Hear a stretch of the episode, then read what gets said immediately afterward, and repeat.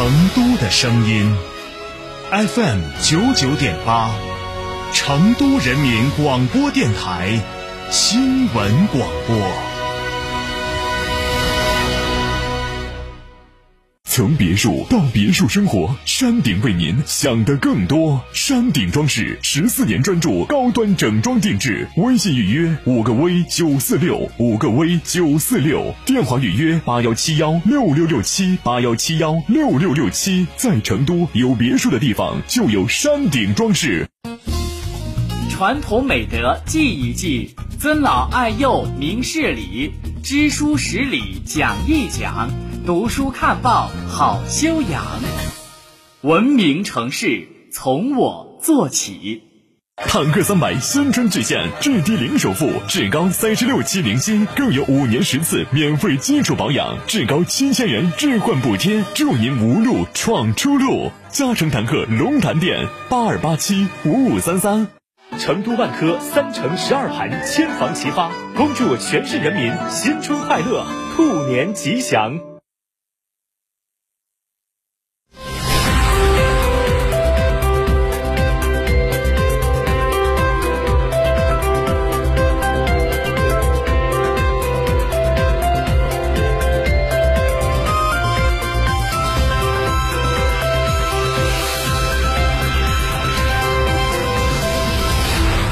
欢迎收听这一时段的九九八快讯。先来关注本地方面。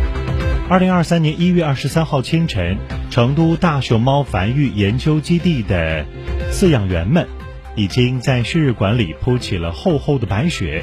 拥有真皮大衣的熊猫们一进活动场，就发现它们的世界变成了白色。另外，饲养员奶爸奶妈还精心用苹果、胡萝卜等食物为活动场做装饰。让白雪多了一丝香甜。当天，记者了解到，为迎接兔年的到来，奶爸奶妈还在活动场的中央堆了一只雪兔子。当重阳、茱萸、福双、金双、金喜来到模样大变的运动场后，这五只2020年出生的熊猫立马开启了撒欢模式，吃竹子、抓苹果、雪地赛跑轮番上演。熊猫们欢快的样子，也让这个春节充满乐趣。下午，川剧绝活顶灯在武侯祠上演，舞台周围里三层外三层，演员在台上顶灯，宝爸宝妈们在台下顶娃。晚上，都江堰五十万平方米的璀璨灯海点亮了夜空，更有一百零三米的摩天轮光影巨幕。让人忘了寒冷的天气，陶醉在光影之中。有不少来成都过年的外地游客纷纷点赞，表示成都是一座让人来了就不想走的城市，适合老人、大人、小孩儿，感觉七天有点不够用。看到各个景区络绎不绝的人流，大家笑着表示年味儿十足。时至年关，年货走俏。记者走访四川多个市县的年货市场，除了传统的糖果、腌腊制品等，更生态、更健康的食品受到百姓青睐。地方特色食品不仅丰富了本地节日餐桌，也为外地朋友送上一份家乡的味道。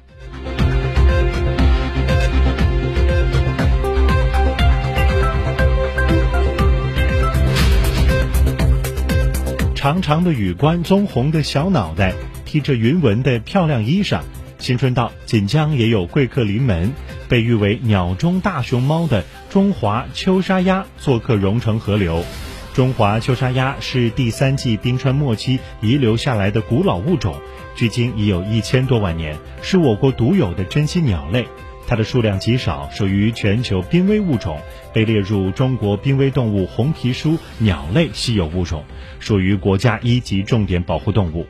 此外，中华秋沙鸭有着严重的洁癖，对生存环境，尤其是水质极为挑剔，喜欢生活在开阔、干净、水质清澈的山区河流、水库环境当中。因此，它们是直接反映水环境质量的指示物种，素有生态环境风向标和水域生态环境的生态试纸之称。所到之处，生态环境免检。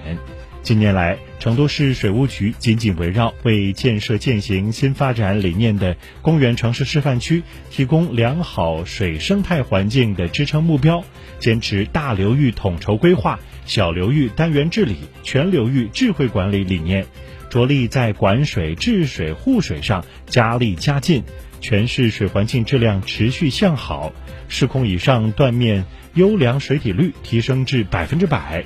全面消除五类劣五类断面。二零二零年，锦江国控黄龙溪断面水质近二十年来首次全年达到，并保持在三类以上。成都市成功成功的创建了全国首批水生态文明试点城市，锦江成功创建全国首批示范河湖。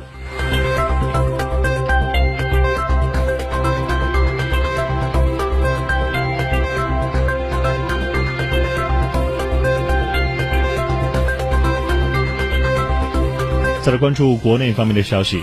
二零二二年是房地产市场深度调整的一年，在疫情冲击及居民预期收入下降的背景下，部分购房需求延迟释放，同时房企信用危机频频爆发，购房者观望情绪渐浓，销售端表现乏力。不过，从二零二二年年初开始，各地支持房地产的利好政策轮番出台，渐进式宽松持续上演。中央层面则重申房地产是国民经济支柱产业地位，并出台多项政策工具支持房地产市场的平稳运行。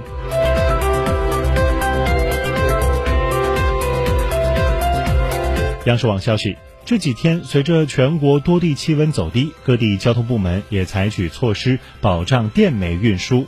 一月二十二号下午四点。二八零七二次货物列车满载三千两百吨煤炭，缓缓地驶出福建莆田东站，运往福州电厂。春运以来，福州电厂煤炭需求量持续增高，铁路部门将每天开行的电煤列车增加了三倍，确保了福州电厂煤炭库存量由原来的七天升至十五天。针对我国多地大大幅降温，中国铁路太原局对大秦、瓦市等铁路进煤外运的需求做到充分满足，应装尽装，保证对口供应的电厂电煤库存充足，对存煤可消耗天数不足二十天的电厂及时补充。一月份截止到二十二号，大秦县、瓦日县累计运输煤炭三千零九十九万吨。北煤南运大通道浩吉铁路上的唯一疏解站湖北襄州北站，每天有二十八万吨煤炭运到湖北、湖南、江西等地的火电厂和炼钢厂，满足社会生产需求。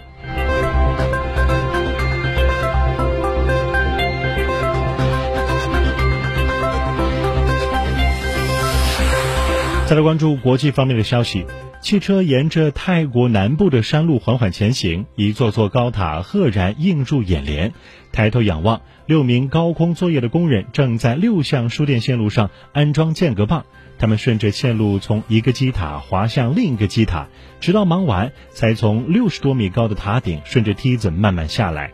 在另一个塔位，工人们正在组装铁塔部件。这是中国国家电网河南变电建设有限公司在。